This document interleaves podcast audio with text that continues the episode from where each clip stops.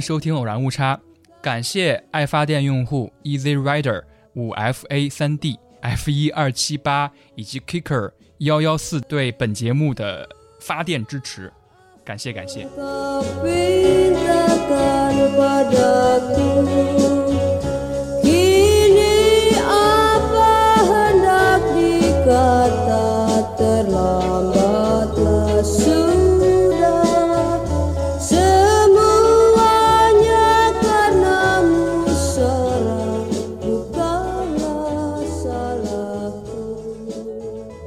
总之，我还是很混乱，我头头脑还是很不清醒，昏昏沉沉的，很多杂事儿在萦绕着。其实刚才一直有有一个情绪，我觉得我还是要说出来，就是你刚才不是说，呃，我们开录之前就有很多杂事儿嘛，这些杂事儿都是因为我嘛。我一会儿接了一个电话，然后我一会儿又跟你说，我这个录制的房间还没有确定下来，所以让你等。就是原本录制是两点开始，现在已经两点半了。刚才小林就说，我觉得我们这次录制被很多其他事儿影响了，不知道你录其他节目是不是这样？哎呀，我就觉得总想找一个借口或者是解释一下，然后又觉得哇，我也挺难过的，我也不想，我也不想这样没。事没事，没 有没有，我我没有任何责怪的意思啊。对，我觉得今年的一年给我的感觉，可能一会儿会说吧，给我的感觉就是这样。嗯哼，就是有很多东西来干扰你本来的计划。干扰计划可能说的有点太郑重其事了，好像我这个人很有计划一样，总是 在在被干扰。我就是觉得，当我想要干什么事儿，或者是准备投入什么事儿的时候，总感觉被什么东西分散着注意力。有时候睡前的时候就会想，如果再这样下去，我如果再不改正这个这个现状的话，我可能会被这种感觉拉扯很久。嗯，但对我来说，你好像没有，感觉你都是干完一件事儿，然后立马又干了另外一件事儿，就感觉你一直在，可能你也是在我远处的原因吧，就觉得你在，在，哎呀，这句话听起来怎么有一种就是我在偷窥你的感觉？嗯，我们现在是在二零二三年十二月倒数第几天了？当我想要录这期节目的时候，我在回顾二零二三年一整年嘛，我觉得离我越远的时间，对我来说越不像二零二三年，但是我又觉得，那那嗯其实才是二零二三年，就是他们在远处很独立一样的存在着。就是二零二三年就让它这样吧，然后二零二四年再 开始。对我说然后等你二零二四年 结尾的时候，你又会觉得，哎，那好远我，好像不像是二零二四年。我觉得你说的特别好，就是就让它这样吧。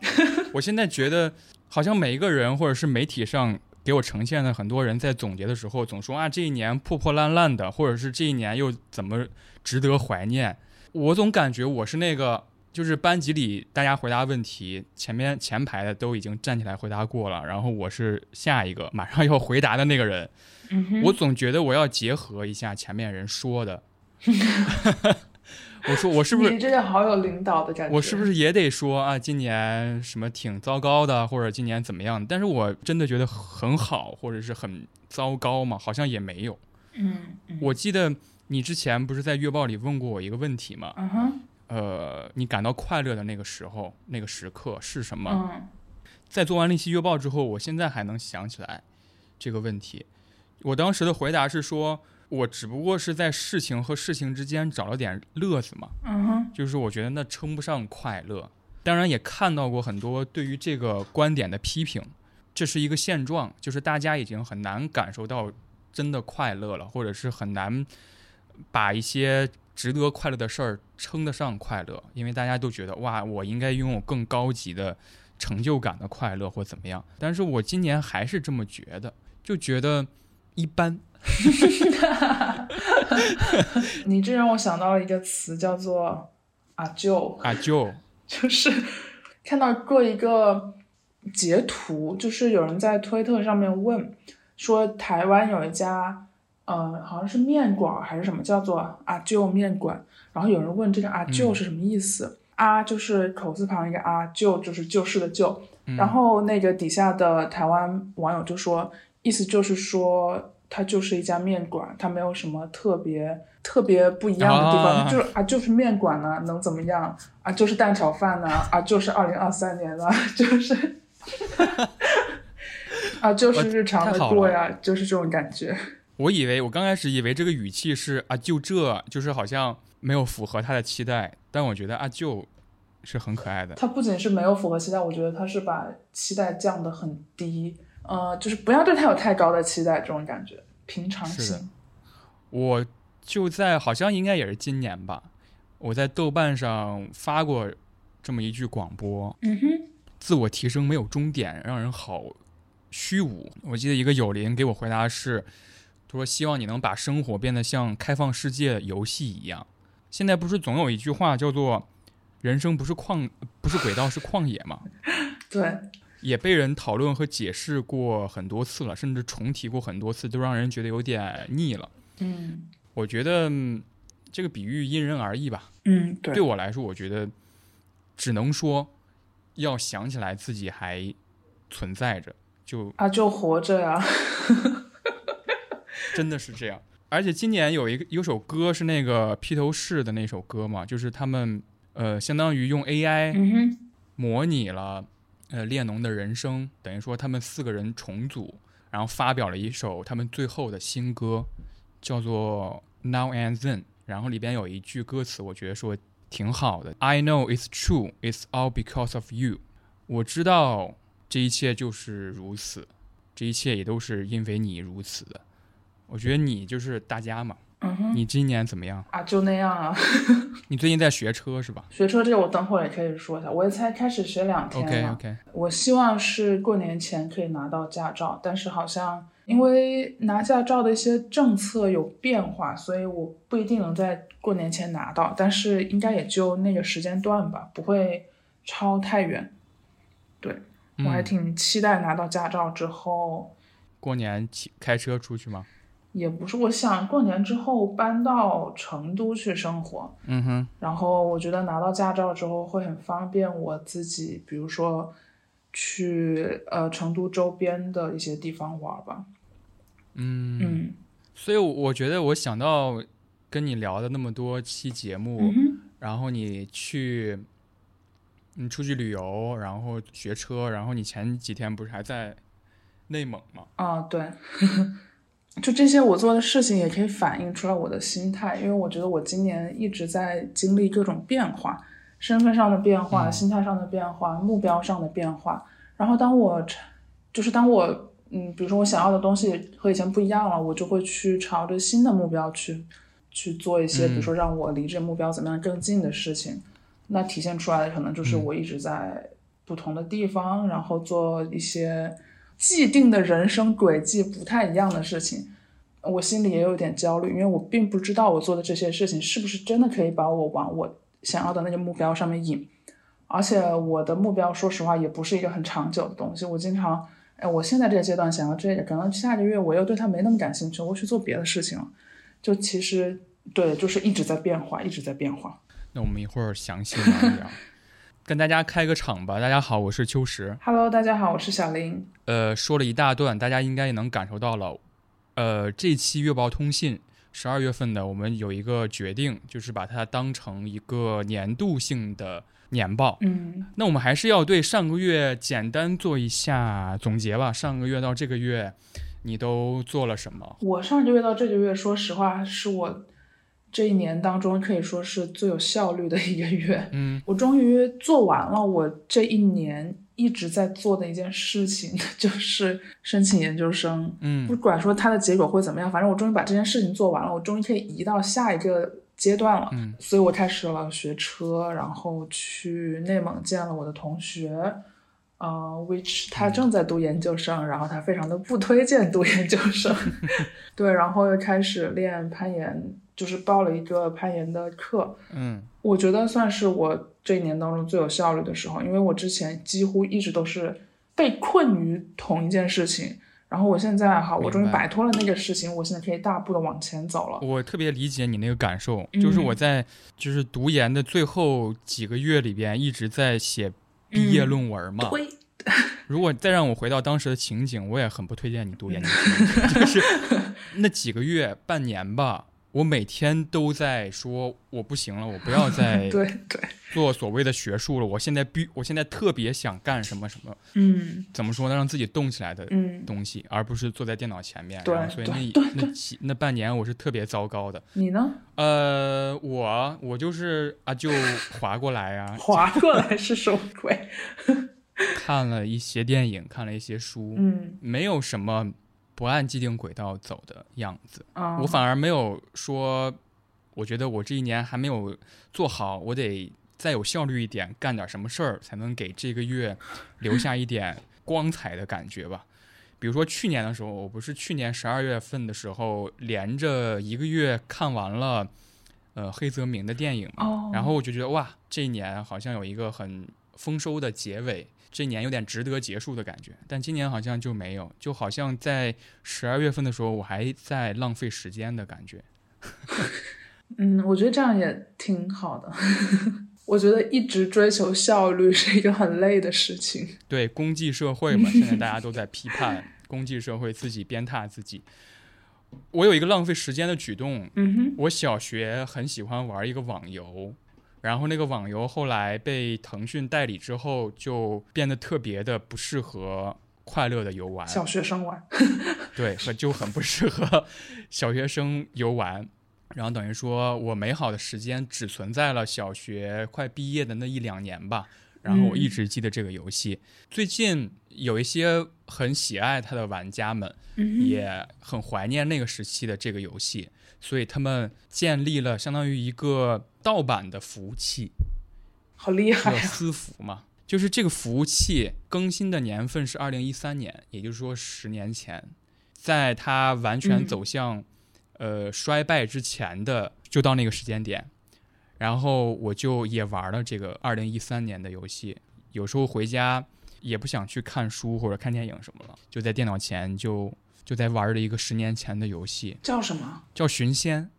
？OK，然后上个月看了一个挺有意思的书，是那个村上村上春树的散文，叫做《终究悲哀的外国语》。呃，我在翻看上个月标记的豆瓣的时候，想到了这本书。它里边有一篇我觉得特别有意思，它有一篇叫做《史蒂芬金和郊外噩梦》，想推荐给大家。你知道史蒂芬金吗？嗯，我知道。嗯，《闪灵》，然后还有什么《肖申克的救赎》的原著作者，我觉得好好像很多说法吧，就说斯蒂芬金是美国最畅销的作者，说每一个美国人家里边有一本，一定有一本圣经和一个 斯蒂芬金的小说。圣经。这个散文里边是最开始起笔是写他要在美国的一所大学助教一段时间，所以他就理所应当的在美国住了下来。但是他住的要很偏远，离城区，因为他想住的便宜一点嘛，所以就住在了一个郊外，跟一些老美吧、嗯老中产生活在一起。所以这种很普遍的美国图景。嗯他又写说，他突然有一天在报纸上看到了一篇新闻，说史蒂芬金也是住在这样一个郊外，说有一个他的邻居声称史蒂芬金在他在这个女的不在家的时候去他家里偷他的手稿，说史蒂芬金常年抄袭他的手稿。很多个畅销书都是斯蒂芬金趁他不在家的时候去他家里边偷过来，然后写的。OK，然后特别有意思的是，这个女的还就是破门而入了斯蒂芬金的家里边，嗯就是要讨一个说法，是不是听起来还挺恐怖的？嗯就如果你在郊外有这么一个不知道他在干嘛的邻居，村上春树就写说他在郊外的生活其实也感觉有点恐怖，就是你一直开着车，然后那个树林好像也开不完的感觉，就是一片树林接着一片树林，呃，一条道路上只有你一个人在开车，然后看到这个故事，他又想起来了斯蒂芬金写的恐怖故事，也都关于郊外的一处房子。散文还挺精妙的，这个结构。嗯。就是他把所有的关于郊外的噩梦的一个抽象的概念，然后集结成了和自己身边相关的很多个事儿。那那个邻居声称他被抄袭，这是村上春树虚构的还是真实发生过的事情？是真实发生的。哦，就是后来斯蒂芬金就没有回应嘛。村上春树最后就写，之所以斯蒂芬金能写郊外噩梦这个题材，好像也因为美国梦的破灭吧。就是我刚才形容那些老美曾经的梦想，好像就是退伍之后在郊外买一个独栋的房子，然后每天就烤肉啊、晒太阳、整理草坪。现在好像美国发展出来，贫富差距越来越大之后，郊外也会被流浪汉入侵，然后经济又崩溃，好像物价又飞涨，美国梦破碎，可能是郊外噩梦的一个原因吧。嗯，感觉确实可以延伸出一些非虚构的这种题材的作品。对，刚才说了一下上个月记得起来的，还挺有意思的一篇文章。呃，那接下来就是本期节目的重头戏，我们要评选一下 评选，我们几个年度哈。首先第一个年度词语，你你先吧，你先吧。可以，我先。年度词语这个环节是我最后写的，就是我一直空缺着，我不知道这个词语要说什么。嗯，但是在我刚才说呃开场那些话的时候，我这个词就是一般嘛。OK，既然我是一个那个解释词语的节目，我想说一下我最喜欢今年的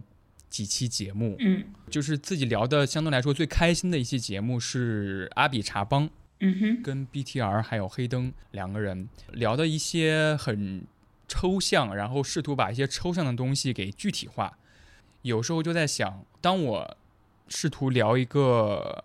电影或者是聊一个电影人的时候，首先最容易让听众产生出共感的一个主题就是风格嘛。只要风格独特，你在谈这个人物或者这个电影的时候，其实有点沾光，你只是提及了而已。但是我觉得阿比查邦这期节目，我们做到的一点就是，就是我也试图开始在这期节目里聊一点从形而上转变为具体感受层面的东西。可能这也有一点不太顾及到做这期节目是不是有很多人有共感，这是我比较喜欢的今年我聊的一期节目。还有一期节目也很值得提及，就是上野千鹤子嗯跟你一起聊的。嗯这期节目也频繁有人回听。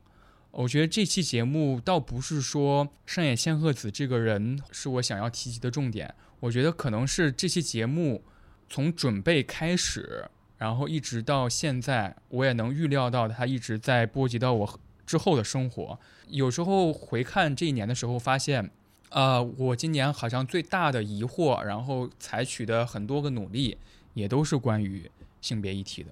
嗯，所以我觉得我也要重点提及一下。那就该你了。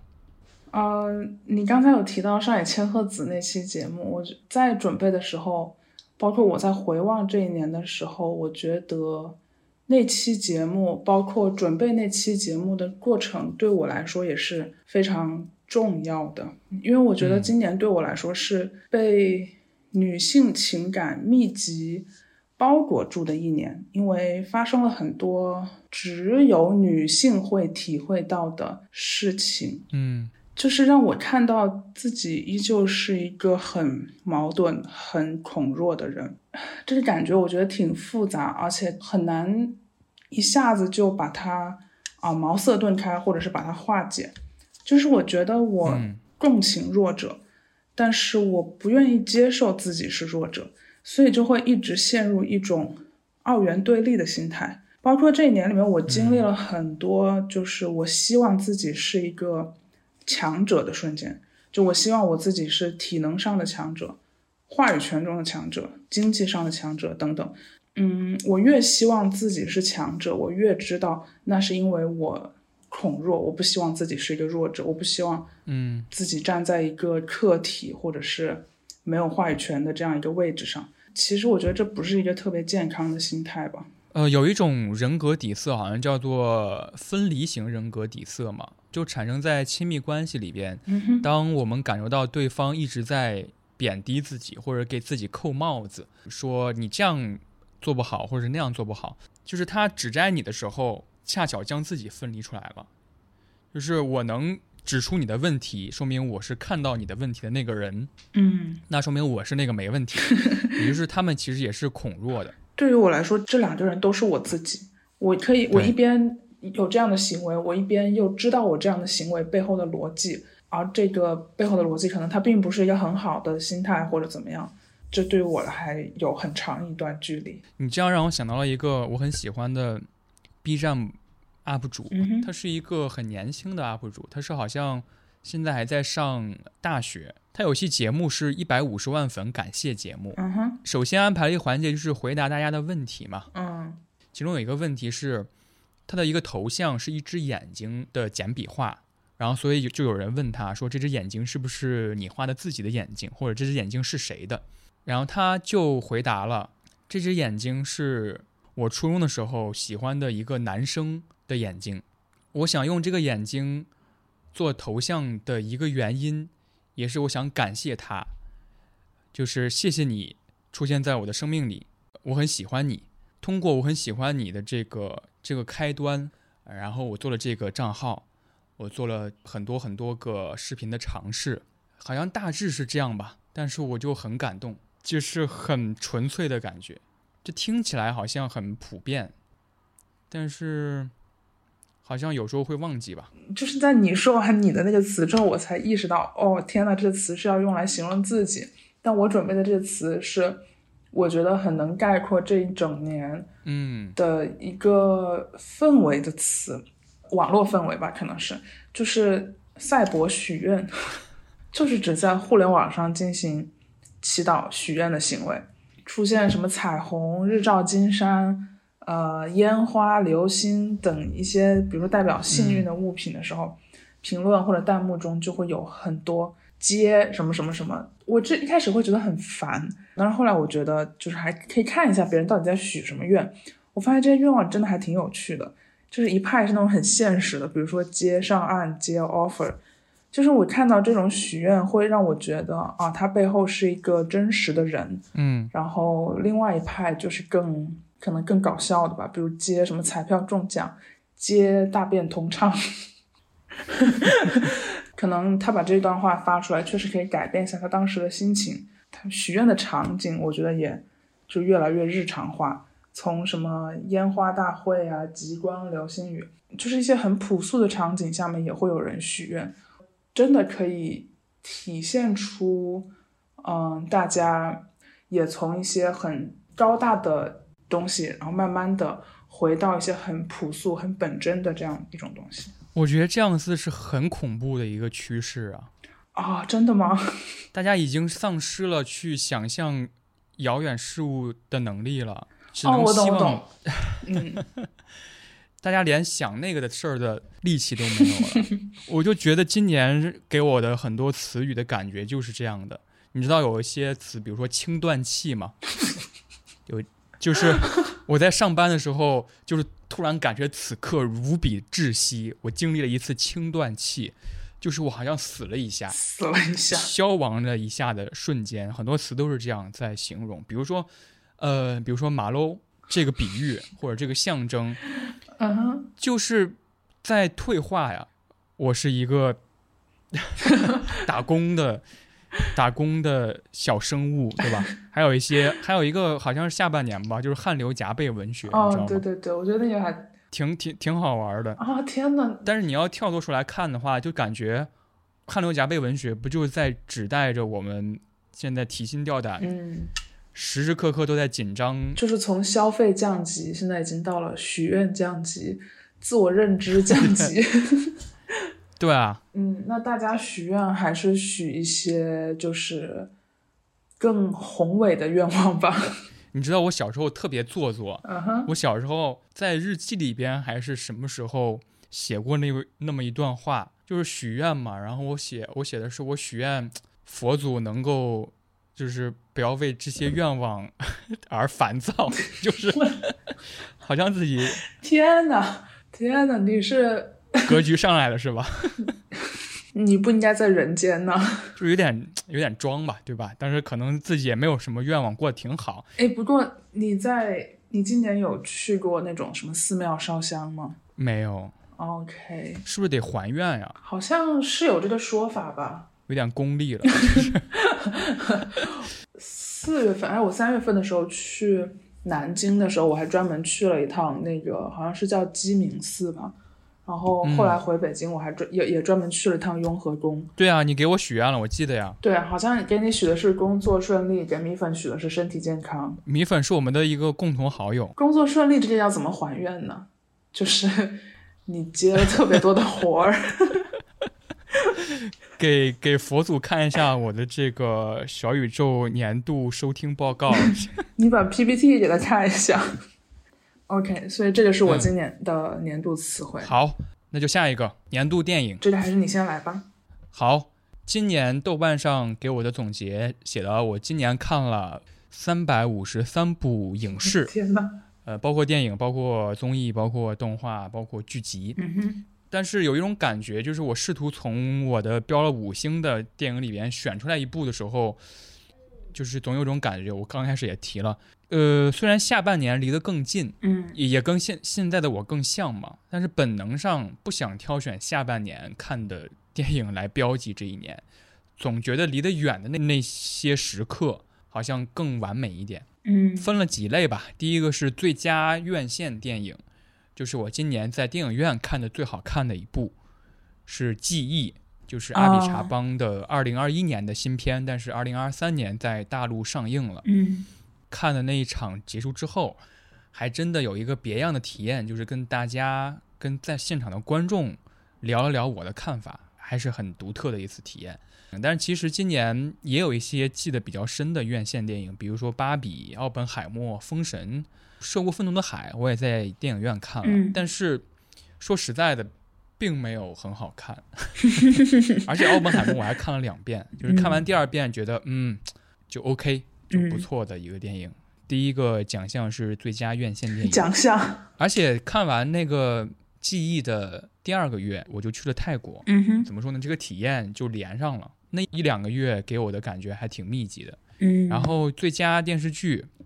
想颁给《熊家餐厅》，我在月报里提过这个电电视剧。对，今年我也看了很多老的，不是在今年的电视剧，有些也也很喜欢，比如说《火线》我也提了，呃，然后我还喜欢那个 Childish，Childish 那个说唱歌手，他那个哦亚特兰大，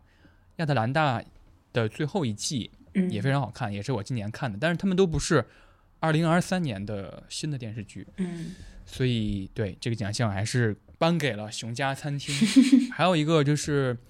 最佳个人观影嘛，自己在家看的电影嘛。其实这个是一直是空缺的，所以当我列到这个空缺的时候，我说我我觉得不不能这样，这这个如果太多空缺的话，就显得很偷懒嘛。所以我昨天昨天晚上又看了一部我今年很期待看到的电影，叫做《金的录像店》（Kim's Video）。好像听过，对，是今年北影节的很热的一部纪录片。嗯哼，我当时就没抢到这个电影票。我本来说，那看完这部，也许这个最佳个人观影就能够有名额了，但是也不是很喜欢。哦，真的吗？可以跟你说一下他讲了什么故事。在纽约上世纪五六十年代的时候，有一个韩裔，嗯他二十岁的时候就搬到了纽约居住。他一边在打工，一边完成学业的同时，他开始创业嘛，要养活一家子人。然后他第一个创业的店，我都有点忘记了是什么。总之，他后来开了一个洗干洗店，就像那个妈的多重宇宙一样。嗯他有一个创意，就是在干洗店洗衣机上面摆了一排可供借阅的电影，这是一个新的营收模式吧。嗯，然后后来发现，就是这个营收干过了他做干洗店的营 收，店本身，对，所以他后来就不干干洗店了，就开始全世界网罗各种各样的 DVD、VHS 嗯，盗版的，就是甚至就是各各大电影节找那个最没人看的导演的电影，然后把他的电影拷呃拷贝过来，在他店里借阅，录像店就越来越大。它成了一个他们那个街区的标志。嗯那个街区的文化因为这个录像店而盛行，所有人都在说，在那个时代，你生活在纽约，你不可能不去金的录像店嗯看电影。然后越做越大之后，他已经收藏了大约五万部电影了。后来就一直受到了那个政府的那个管控嘛，因为有很多它是盗版碟嘛，他就决定把这个所有店面就关停，就不在纽约再做录像店了。然后后来有一个意大利的一个小镇给他抛出了橄榄枝，说我这儿有一个很大很大的可供收藏和储存你的碟片的地方。Kim 就是金就同意了，但是这件事儿被意大利的政府又没有重视，等于说这五万部的碟片就一直存放着，没有公开，就不了了之了这件事儿。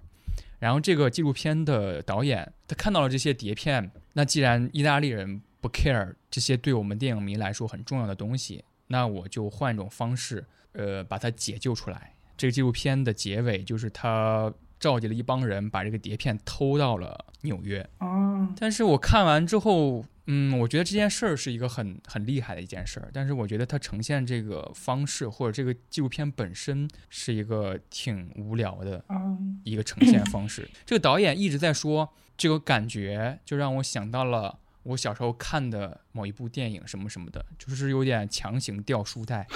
好像电影这个词在整部纪录片里边变成了一种一种旗帜，就是好像我们高举着电影这面旗帜去做一些事儿。情绪烘托起来了，大家不得不感动。嗯就是不太高级，就好像电影的一个平庸的一个学生或者平庸的一个信徒，他做了一些事儿，所以觉得嗯，这这个电影还是差点意思。啊，我看他的豆瓣评论都确实有点你说的那个有点客气。OK，那你吧，我在准备的时候，其实觉得对我来讲，很多东西其实没有什么可说的，因为嗯。我今年过得远远没有去年那么线上，我的嗯。时间和精力基本上都用于一些呃线下发生的事情，就导致我没有从一些呃虚构或者非虚构的文化产品当中获得很多感触，即便有感触，也是我把这个作品的意义和我自己真实生活的感触融合在一起。嗯导致年度或者 top 这种形容词放在我要说的这些作品身上，就其实并不是对作品本身质量的那种认同感，而是说，嗯我结合了我自己的生活，我觉得它的意义是大于它本身质量的。嗯，我要说的这个也是个纪录片，叫做《徒手攀岩》。嗯奥斯卡的最佳纪录片，记录了美国攀岩运动员，这个叫做 Alex Honnold，他徒手攀上这个呃优胜美地国家公园里一个叫做酋长岩的这座山的这个过程。嗯、其实它剧情很简单，就是在记录他不断的训练、不断的准备完成这个目标的过程。然后，呃，因为徒手攀岩是一个非常非常危险的极限运动，就是你在一座几乎是垂直、没有明显凸起物的山体上进行攀岩，除了你的攀岩鞋和你的那个粉袋，你是不会带任何保护措施的。所以你稍微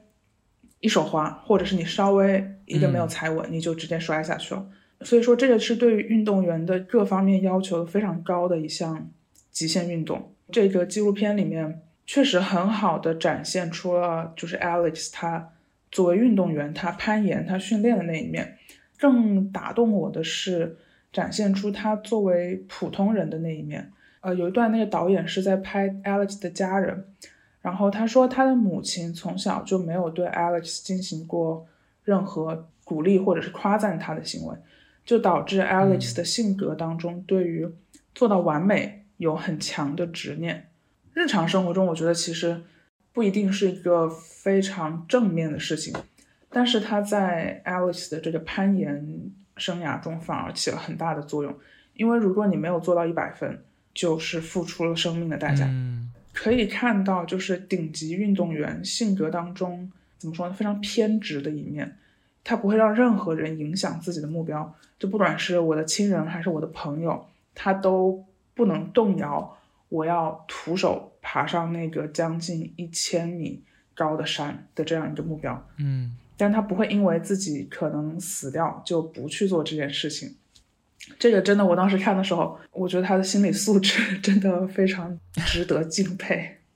而且还有一个画面我印象特别深，就是他第一次去尝试徒手爬那个酋长岩，呃，凌晨三点钟开始出发，开始爬，然后到爬到快一半的时候，他站在一个大概是一百二十度的这样一个夹角当中，然后回头看他身后的山谷，他背后的天空微微亮，然后是一个俯拍的镜头。下一幕就是他决定放弃这次尝试，我特别触动，因为我在想他在回头的那一刻在想什么呢？就是在这个天还没有完全亮，还是这种淡蓝、淡紫色的时候，当他不再是往前看他还没有完成的路线，而是回头看自己已经爬完了的距离的时候，他在想什么？看完那个纪录片之后，我总是用那个镜头来当做，就是我开始做一件事情之前的心理准备。嗯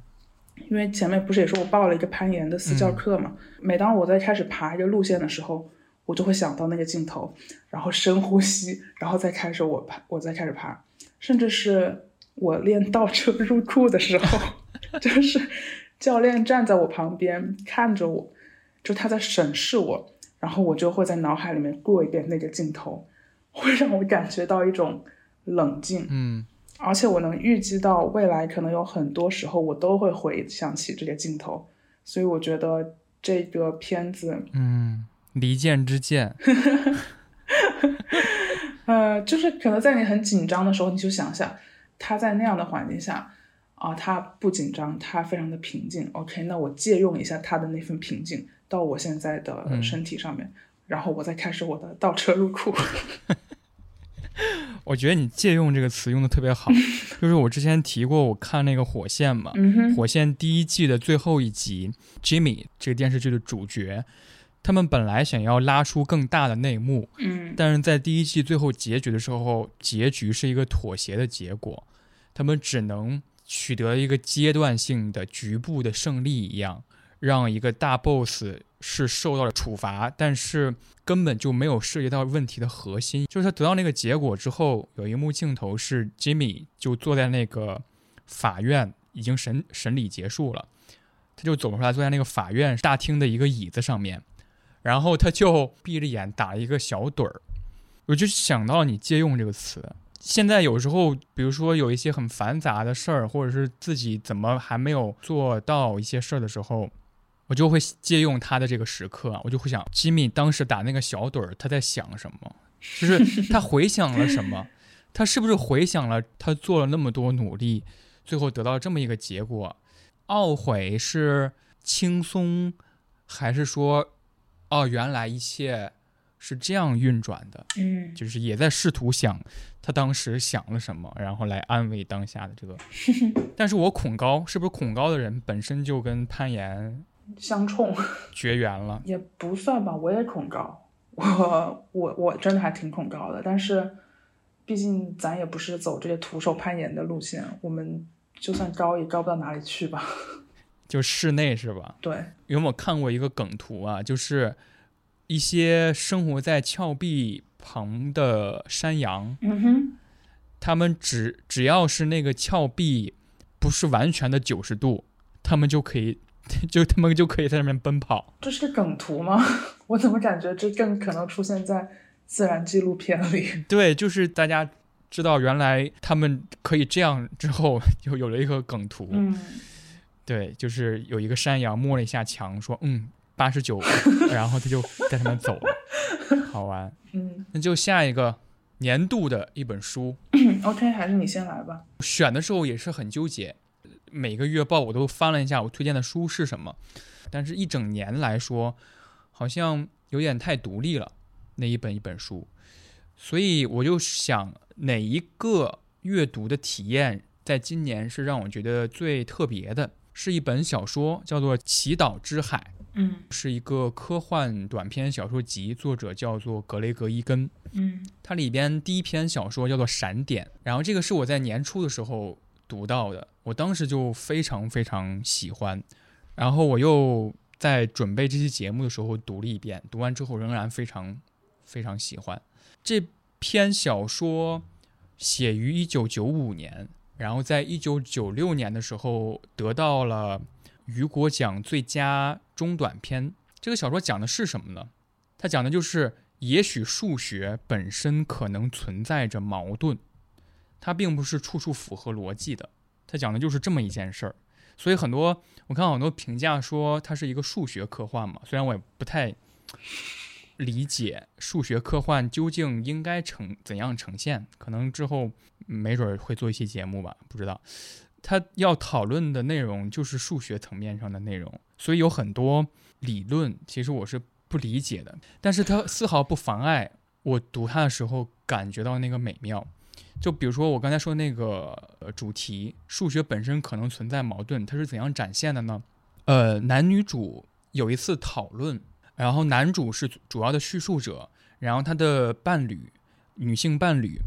跟他进行这个讨论的时候，就讨论到了数学本身是不是可能存在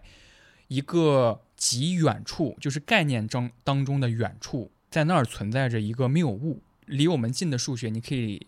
呃理解为支付宝、花呗是吧？工资加减乘除，也就是说，只要有无限多的证明步骤，就可以证明数学当中存在着这么一个东西。当时，但是他们就讨论说，无限多的这个形容或者这个定语，在物理和数学层面上都是不被允许的，就是无限多就相当于不存在嘛。但是在小说里边，呃，特别有意思一点是，这个闪点这篇小说它的那个主要发生的场景是在上海，就是格雷戈伊根想象出一个在九六年想象出来一个未来的上海是什么样子的。嗯然后女主还是复旦大学读的数学系，然后女主就觉得，其实无限多在概念上是不存在或者不被允许的，但是在实践上来说，无限多跟非常多的区别并不重要。呃，也就是说，实践过程当中，你可以靠着有限的步骤去解决，只要只要你拥有这个能力嘛。而题目这个闪点，其实就是一个坐落在上海某一个高新技术研究所的一个超级计算机，它的名字叫做闪点。那对于这个计算机来说，那这个步骤就是有限多的。这个小说到这儿是从一个纯理论的讨论开始绽放出非常非常精彩和科幻的呃一个情节的开始，它就给我带到了一种感觉，就是。它里边有一段话，就是说，远处真的离我们很远吗？嗯就算是一个纯到不能再纯的纯数学，和宇宙里的任何其他物体都毫无关系的一个纯数学，但是只要你开始试图证明它，那这个定理就和你有关了。比如说，我要给你录制一小时三十分钟，一小时三十分钟是一个我们之间的通识，这是我们近处的东西。但是远处它并没有描写远处究竟是多远，或者是远处的东西究竟是什么，但是你就能感觉到，啊，远处也许存在着辩驳我整个生命的一个东西。它里边有一句话就是说，也许从最一开始，另一个数学就独立存在着，只不过我们还不知道而已。就是也许在极远的远处，一加一等于三，只不过我们不知道。那个体系存在而已。这个文这个小说的结尾不剧透了，嗯但是我想告诉大家的是，他们进行到哪一步了？就是他们在故事的最后，呃，来自中国的一个科学家叫做姓袁，叫做袁廷甫，他们两个受到了他的命令，然后来到了上海的某一处，就是闪点存在的这个研究所，然后看到了另一个数学在吞噬着。我们现存的这个数学的边界，他们两个在正在搏斗，然后男主此刻真正看到了这一幕的时候，他他很晕眩，嗯然后他就看了一眼窗外，就是日常生活当中的上海，就是满是游客，还有还有一些上班族，就是不知道此刻正在发生这件事儿的所有人。他写了一句话说：“我唯一能够想到的东西就是《一九八四》里边的一个情节，就是经不起拷打的主角史密斯终于屈服，放弃理性的最后一块试金石，承认二加二等于五。这个小说就实在是太迷人了，就是太美丽了。就最后结局我就不跟大家剧透了，大家如果感兴趣可以读一下这个小说。嗯这个书它里边其他的小都很美丽，都很漂亮。嗯，呃，我想提到的就是这么一个小说。这本书好像是好像是今年豆瓣科幻排名前几的吧，我好像看那个榜单的时候好像是第二名吧哦哦，那好靠前哦。其实我想说的是，何为独特的阅读体验？我想跟你讨论一下。这好像论文的标题一样。就是我觉得，当我看很多虚构的作品的时候，就是它总差着临门一脚，或者说它最后一步它没想的特别好，嗯哼，它的质量或者是它的气质都在最后那么一个想象里边了。就比如说《芭比》这个电影嘛，我当时不是也说说芭比最后的一幕是肯嘛，肯不知道自己是谁了吗，不是还借肯之口就是说了那个问题嘛，他就问芭比说：“那我是谁？”这个问题其实相当于芭比最后的一个问题吧，就特别需要动用导演的想象力和他的怎么说呢能力，嗯但是他相当于就嗯没创造好，或者是导演本来就是想把这个问题抛给观众。反正《闪点》这个小说对我来说，它最后一步做的特别特别好，它那个结局是我前面说的所有令我震撼、感觉到美妙的一点还要更高一层的震撼。嗯它里边提到的这个形容的这些事儿，也在今年一直让我回想嘛，就是是否存在着一个独立的概念，这个概念可以颠覆我们所有的生活经验，仍然存在在我们之中，只不过我们还没有发现。嗯，你这就有点啊怎么说呢？包括你刚刚提出来的问题，我平时想不到这些是吗？让我瞬间觉得啊，我活得好接地气啊！就所以我它是年度嘛，或者说，所以它是科幻小说嘛，就是它要给我们一个平时想不到的场景。嗯，或者转变一下题面，把它想成一个很接地气的问题，那是不是存在着一种选择，它能够使我这一年过得更好？但是我就是没去选择它而已。我没有那样想的原因，或者没有那样做的原因，就是觉得它在我的远处。哇，我觉得你说的这个可能性当中，更多的是和你的抗风险能力，然后还有你的嗯，胆量有关。但是那科幻小说里面，包括你后来说有没有存在一种概念，那个更多的是跟你的认知有关。但是我们之所以能做出当下的选择，不都是因为我们拥有对种种认知对当下的认知。好，该你了。我要说的是两本书，第一本呢叫做《地道风物闽南》，是中国国家地理出品的一个杂志，然后它每期会专注于一个地区。闽南这一期主要就是介绍了厦门、泉州还有漳州这三个地方，嗯从古到今的历史，然后文化上的变迁。呃，我觉得这本书是我今年的年度图书，是因为我发现我自己今年更专注于去了解一些，呃，自然空间当中更偏人文，然后更具有生命力的东西，而不是一些就是很光鲜亮丽的景点。泉泉州是我今年去旅游过的地方当中最喜欢的一个地方。呃，嗯这本书很好的解答了我对于一些闽南文化的好奇，比如说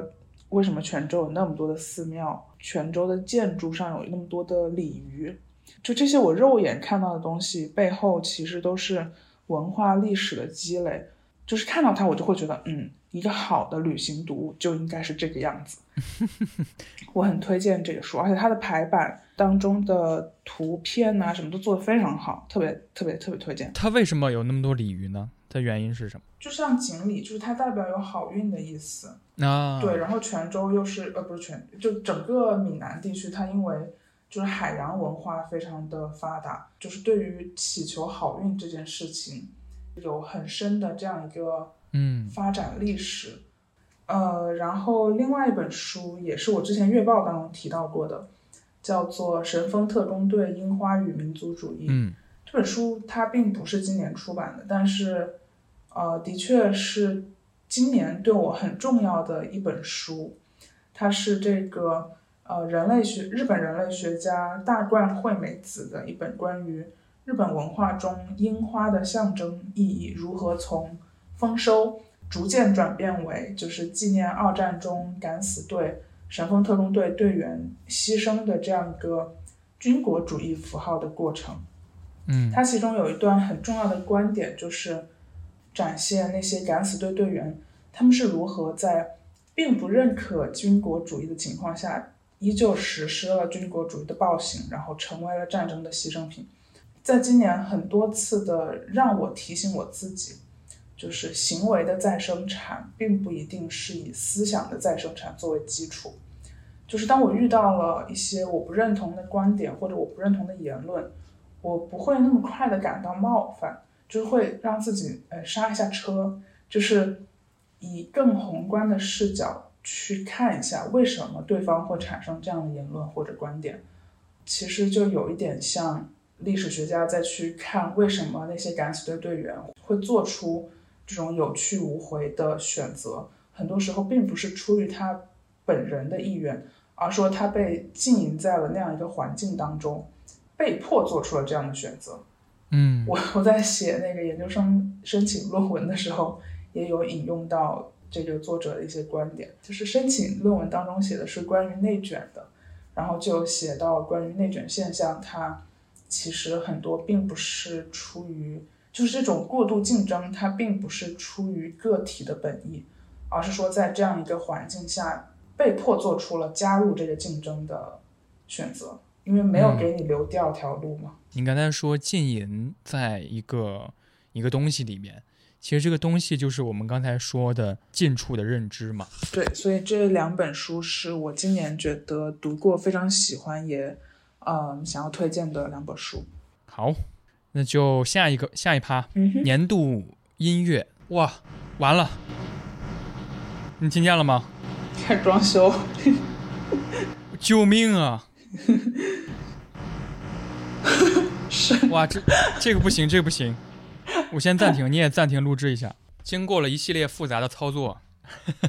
来到下一个板块——年度音乐。这次还是我先。豆瓣上我今年标记了二百六十三张专辑，有新歌，有老歌，一一些新歌今年在月报里边都提到了，比如说 XG 的 Left to Right，录播合唱团也是给我很多惊喜的一个乐队，而且还有一些呃离我们远去的音乐人坂本龙一，在今年年初的时候也是最后一张专辑，还有窦靖童，今年也是一张新专辑，非常灵动的一张专辑。呃，有一个乐队叫短跑小说，专辑叫做《富贵险中求》，我那张也是一个新的专辑，在今年也挺好听的。然后我还听了一个香港的乐队，也不算很新吧，就这几年的一支乐队，叫做呃南洋派对，他们的缩写就是 NYPD，然后是特别生猛的一支乐队，什么叫生猛的乐队？就是他们的歌里边唱的都是一些香港很地下文化的一些东西，好像里边提到了一个香港有一些卖古着的店铺，甚至是一个街区，他们卖卖那些古着衣服都是从死人身上扒下来的。我一直以为这是个传闻呢。然后对，有一首歌就是讲，好像是讲那么一几件事儿吧，就是他们去抢死人衣服。抢死人身上的衣服还需要抢？对，好像是他们那个街区都是在卖古着，总之就是很 很冲的一个我特别喜欢的一个乐队。然后我有一个朋友去听了今年击飞音乐节嗯南洋派对的演出，他就跟我说，实在是太厉害了，这支乐队，就大家都在狂欢。但是要说年度的，听了我就是翻看了。呃，去年一年的，呃，今年一年的嗯月报嘛，我仍然觉得我在今年一月份推荐的那首歌就是 Black Country New Road、哦黑乡新路的那个 The Place Where He Inserted the Blade 啊，刀锋刺入的那个地方，仍然仍然让我非常非常感动。我之前在月报里边说那首歌让我感动的是那个呃那个 Ethic Wood，就是那个主唱兼作词人，现在他已经离队了嘛，因为他情绪方面的原因。他写的那一个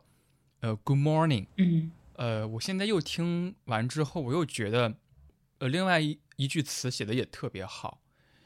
他另外一词写的是，呃，Show me the face or the cadence you want me to play，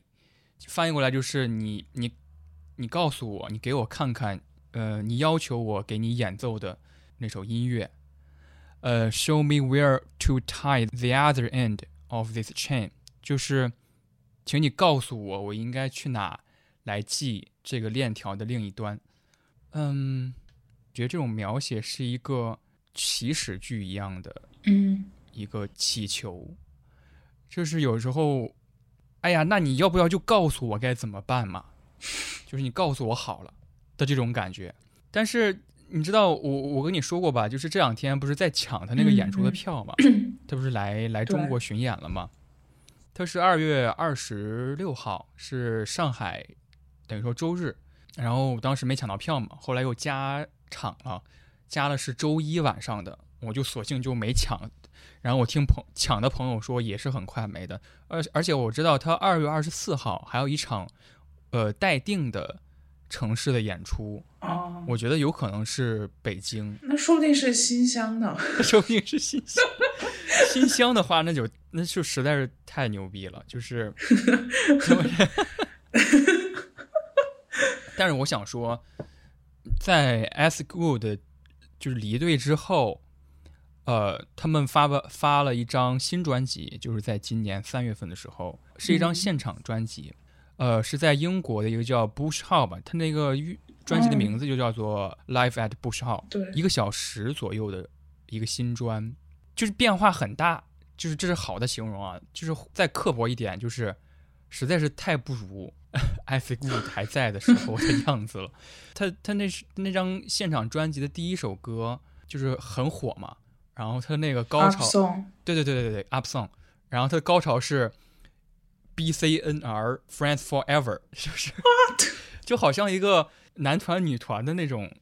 吆喝的歌。嗯我我其实也觉得现在有一点饭圈儿吧，就是感觉 B C N R 真的吗？真的真的，而且他们这场演出不会演我很喜欢的这首歌的那张专辑，嗯，就那些飞机，对他们只会演 Live at Bush Hall 的这张完整的现场。哦，就一个小时二十分钟。要是说起音乐，我觉得这两年对我来说最惊喜的，我一月份在月报里提的嘛，就是那个 Post Brexit，就是后脱欧时代的几支乐队吧嗯，Black Midi，然后还有 Black Country New Road。Black Midi 我是看了，今年看了现场。嗯另外一个是 Squid，然后也很厉害，也非常非常非常厉害。他有一首歌叫呃 Narrator 嘛，就是叙述者。他那首歌的灵感是毕赣的《地球最后的夜晚》。啊啊，你好像跟我说过，对，我跟你说过，在月报里说过。总之，这是公认的呃后脱欧风格三巨头，然后还有一些其他的，比如说 Wet Leg 湿腿乐队等等等等。如果说年度的话，我就还是选 Black Country New Road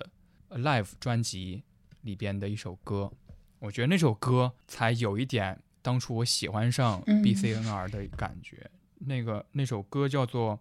Tarbins Pigs，现在换成一个女主唱了，嗯然后她在娓娓道来。我特别喜欢是她的呃两句词：“Don't waste your pores on me, I'm only a pig。”直译过来的话就是不要浪费你的珍珠，我只是一只猪。怎么还压抽上象，了？对对对，压上了。你可以抽象的理解，网易云它的那个翻译是说，不要把你的美好浪费在我这里，我如此不堪，怎么配呢？就是即使 As Good 离队了，但是剩下的乐团他们的出身都是那个好像是学古典乐出身的，嗯。仍然是一支很厉害、很值得关注的乐队。这两句词有点像是那个 Radiohead 的那个 Creep，哦、y o u are so special, but I'm a creep。对，你你这个倒是让我想到，就是上个月发生了一个呃，确实还挺重要的事情，呃，五月天假唱事件嘛，啊，让我想到，就是 Oasis 那首《Don't Look Back in Anger》那歌里面有一句歌词，就是 Please don't put your life in the hands of a rock and roll band，就是不要把你的生命，嗯直译就是不要把你的生命放在这摇滚乐队上面。你这句话，你那个歌词让我马上想到了这个。当时那个五月天假唱事件，就是下面有看到很多评论，就是说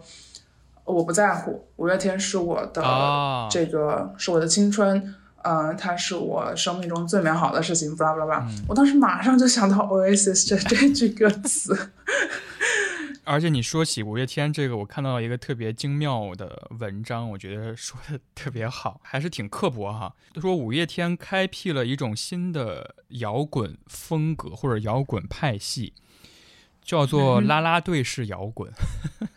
啊啊，五月天唱的那种青春，是一种为你加油式的青春。嗯哼。那其他的摇滚乐队是什么样的？其他摇滚乐队可能各有各的风格吧，或者说摇滚乐队在当下国内嗯、的语境下，好像更跟流行结合起来了。可能对于他们几个人来说，那个年代的台湾高中生活确实是很充满热血的。嗯我觉得他的很多词写的很好，嗯，对，但是还是那句话，不要把你的生命放在一个摇滚乐队的手上你。这让我想起了娄烨说的嗯哼，“不要害怕电影，电影没什么大不了的我觉得这个也是我今年很大的一个感受，就是我觉得我对于很多事情都祛魅”。了。嗯，尤其是对于文艺这件事情，我不知道这是一个好的现象还是一个不好的，就是它对我来说没有那么大的吸引力了。就是文化体力呃，文化哎对透支了，透支透支了，有点小难过吧，但是又不知道该怎么再回到那个状态了。锻炼锻炼锻炼锻炼。就是你说起 Oasis，我我们不是那个我的一个朋友，就是他也很喜欢那个后脱欧时代的，然后他去看了 Black Midi，然后去看了击飞，嗯就是我说那个他听南洋派对的那个哥们儿，他也抢到了 Black Country New Road 的票，他是在上海哦工作，然后他还在那个呃机飞上看了 Wet Leg，就是另一支 Post Brexit 的乐队。然后他就跟我说，说今年的愿望已经了了，就是能看这么多后脱欧时代的好几支乐队的现场，他觉得已经很完满了。然后他又说了句，说明年希望我们能够一起去看 Oasis，这老牌儿的摇滚乐队。他已经不敢想看 Oasis 这种老牌儿摇滚乐队该多么爽。嗯，那光场地应该就不一样吧？对，Oasis 不是重组了吗？嗯，其实看一场他的演出也没有那么困难。啊，真的吗？我觉得听起来是挺难的，对我来说。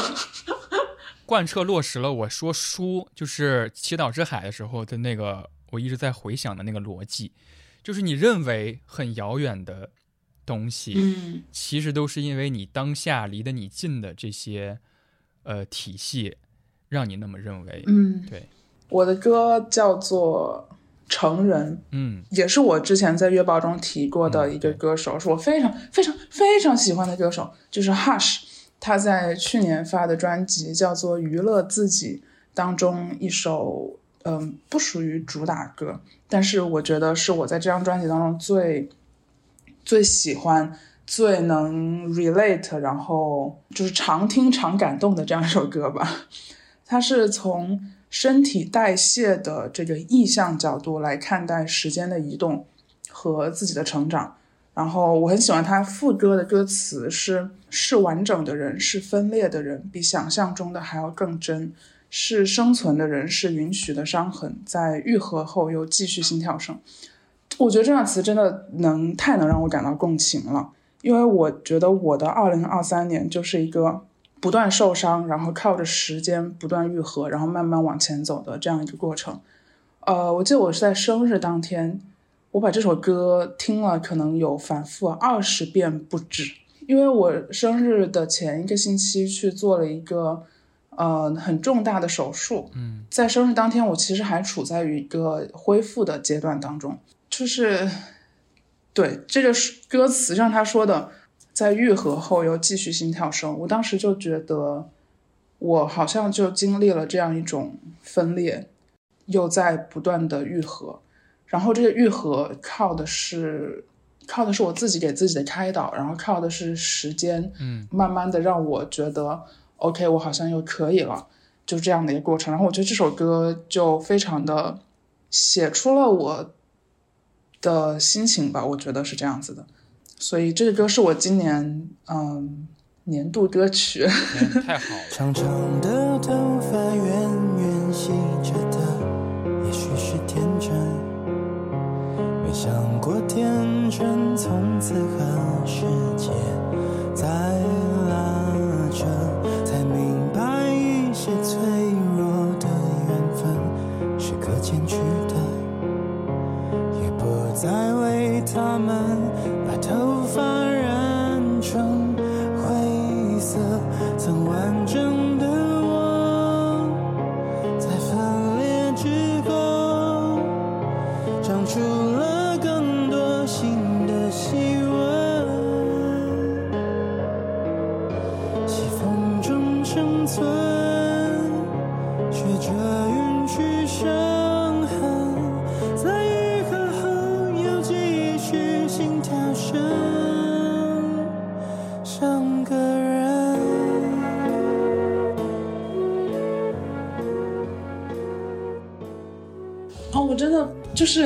说到 Hush，我觉得我觉得他的很多歌词真的写的太好了，而且我自认为啊，我自认为我跟他有一些缘分，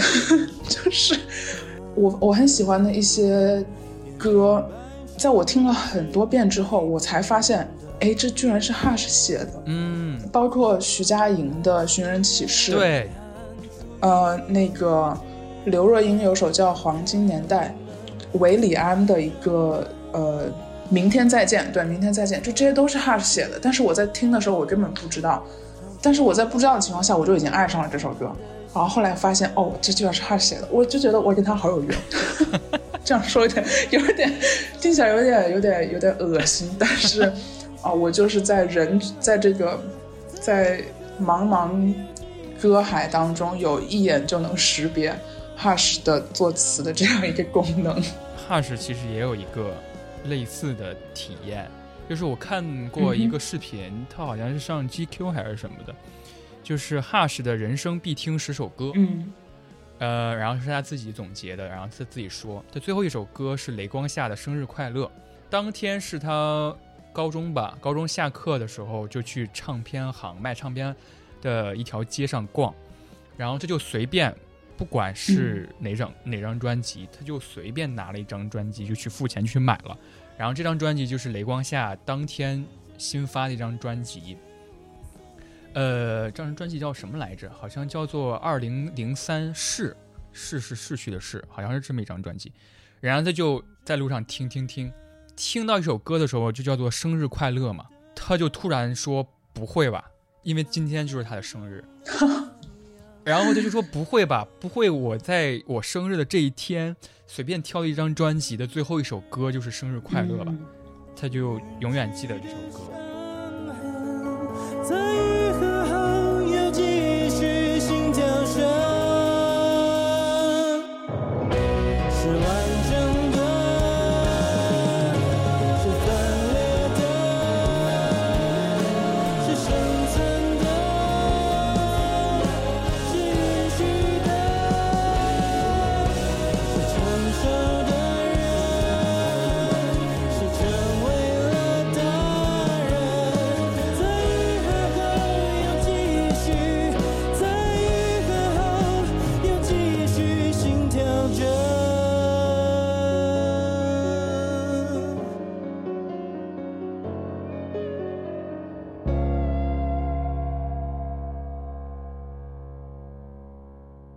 可能确实作词人当中有很多个，一听就能听出来是他写的。嗯哼，我很喜欢，我很喜欢陈奕迅的一首歌，叫做《月球上的人》。高潮写的是从月球观看难辨地球相爱跟错爱，他把整个视角就拉在了月球上面，然后来俯视我在地球上度过的那些日夜。这首词是那个林若宁写的。除了写月球上的人，他还写了一首另外一首我非常非常非常喜欢的，而且我一听就听出来是林若宁写的，叫做《七百年后》，也是陈奕迅唱的一首歌。他那首歌词就是，到了七百年之后，我能怎样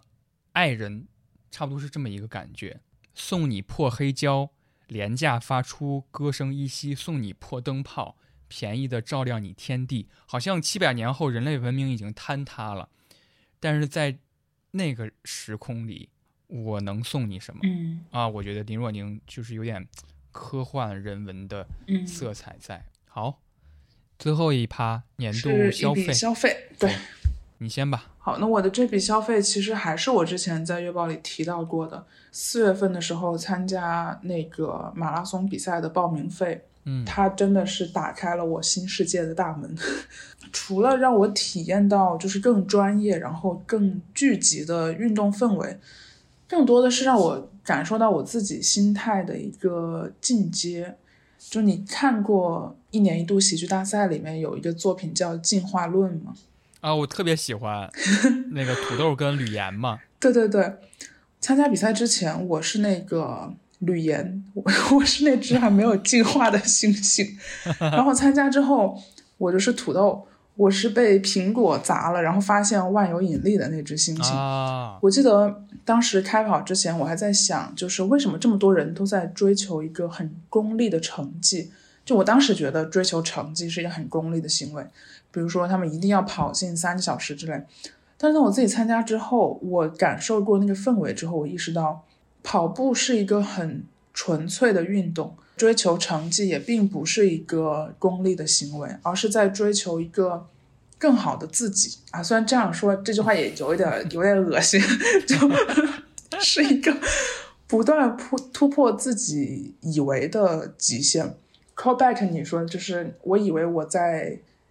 近处，但其实我可以到远方。嗯然后这种感觉是我在参加比赛之前从来没有过的，所以我觉得那个报名费很值。嗯记得我当时跑的时候，因为全程不是二十一公里嘛，我除了在补给站就是下来喝水之后都没有停过。然后我当时就一边跑一边心想：我靠，廖小玲你太牛逼了！就是我 就自己给自己鼓气。嗯我说这么难、这么痛苦的事情你都能坚持下来，还有什么事情是你做不到的？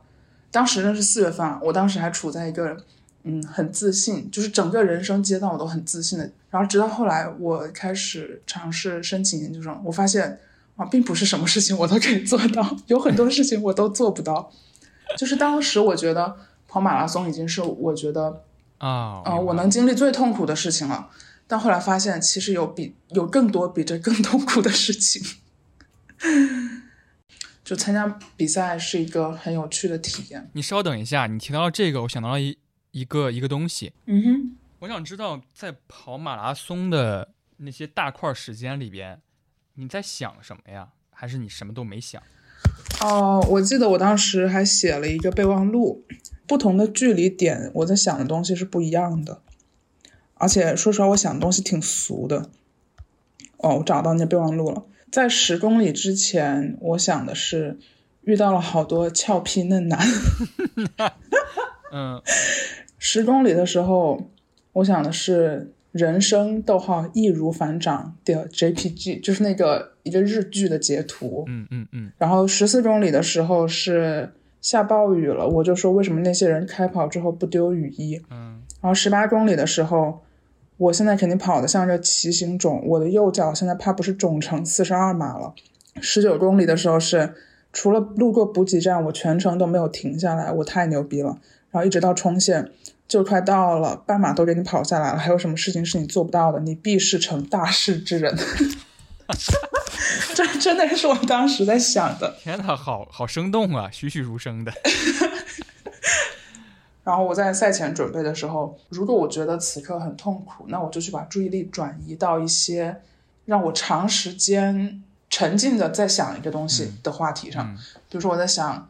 我如果要结婚，我的婚礼是什么样的，然后想象这个婚礼的过程。对，就是这种转移注意力。明白。我刚才找的这本书，就是我在节目开头里边提到那个散文集，村上春树写的。哦，然后他有一篇题目叫做《在美国跑步，在日本跑步》，就是他讲自己参加美国的马拉松和日本的马拉松之间的区别，以及过程当中他有一些体会。比如说，他觉得日本办马拉松总喜欢开会，就是总喜欢在马拉松之前有两个小时的这个承办的县市的领导要在那儿开会，然后 美国的马拉松就是，呃，你随去随跑，大约就是比如说下午哦你就突然来了兴致，说我要跑一个马拉松，你大可下午直接拿着装备就去现场报名。但是我想到的是，他最后有一个附记，有很多读者问他跑四十二公里跑那么长不无聊吗？然后他就试图回答这个问题嘛，我不是也把这个问题问抛给了你吗？嗯，他说是只要一开跑，即使平日里无聊至极的人，也会变成别的什么。这个别的什么，如果要用语言来表达的话，也会变得很无聊。接下来的一个论述我特别喜欢，嗯，他说人生这个东西，尽管多少存在着误差，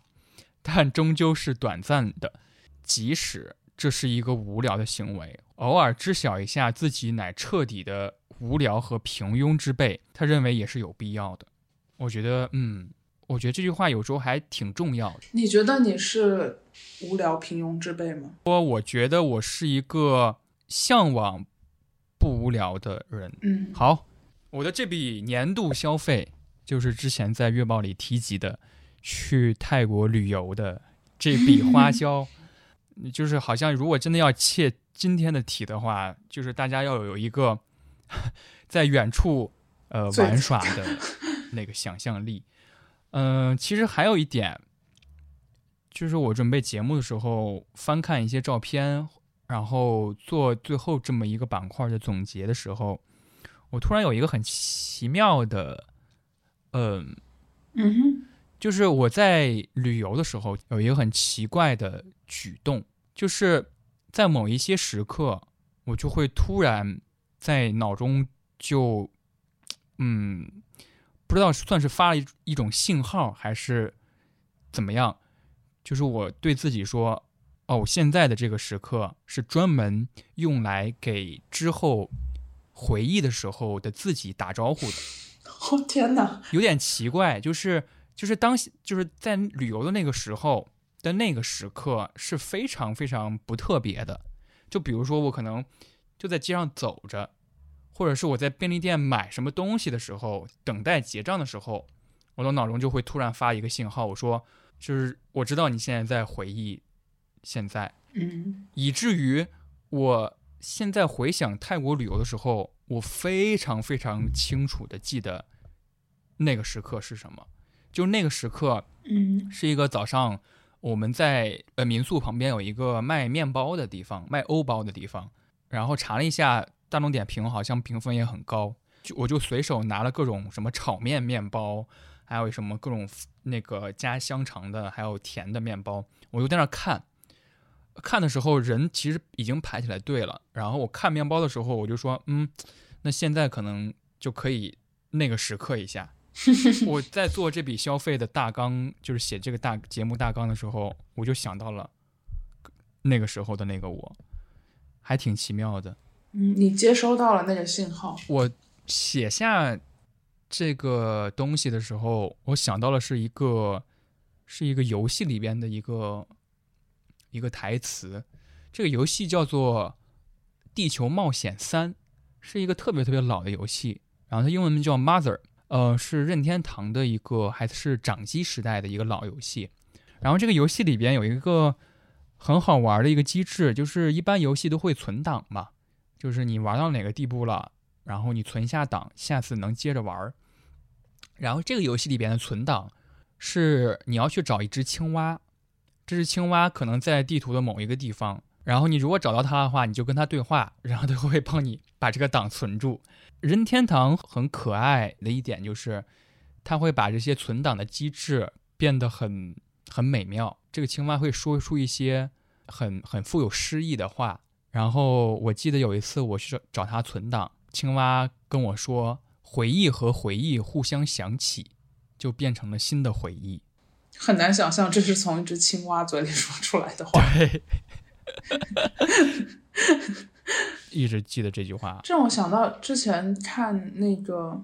嗯，小岛秀夫的一本书，嗯，它里面解释 “meme” 这个词。哦，我所钟爱的 meme 们，哦，对对对，如果我没有记错的话，他觉他理解的 meme 就是当下的我和每一次传播过程中新的我嗯，放在一起，形成了 meme。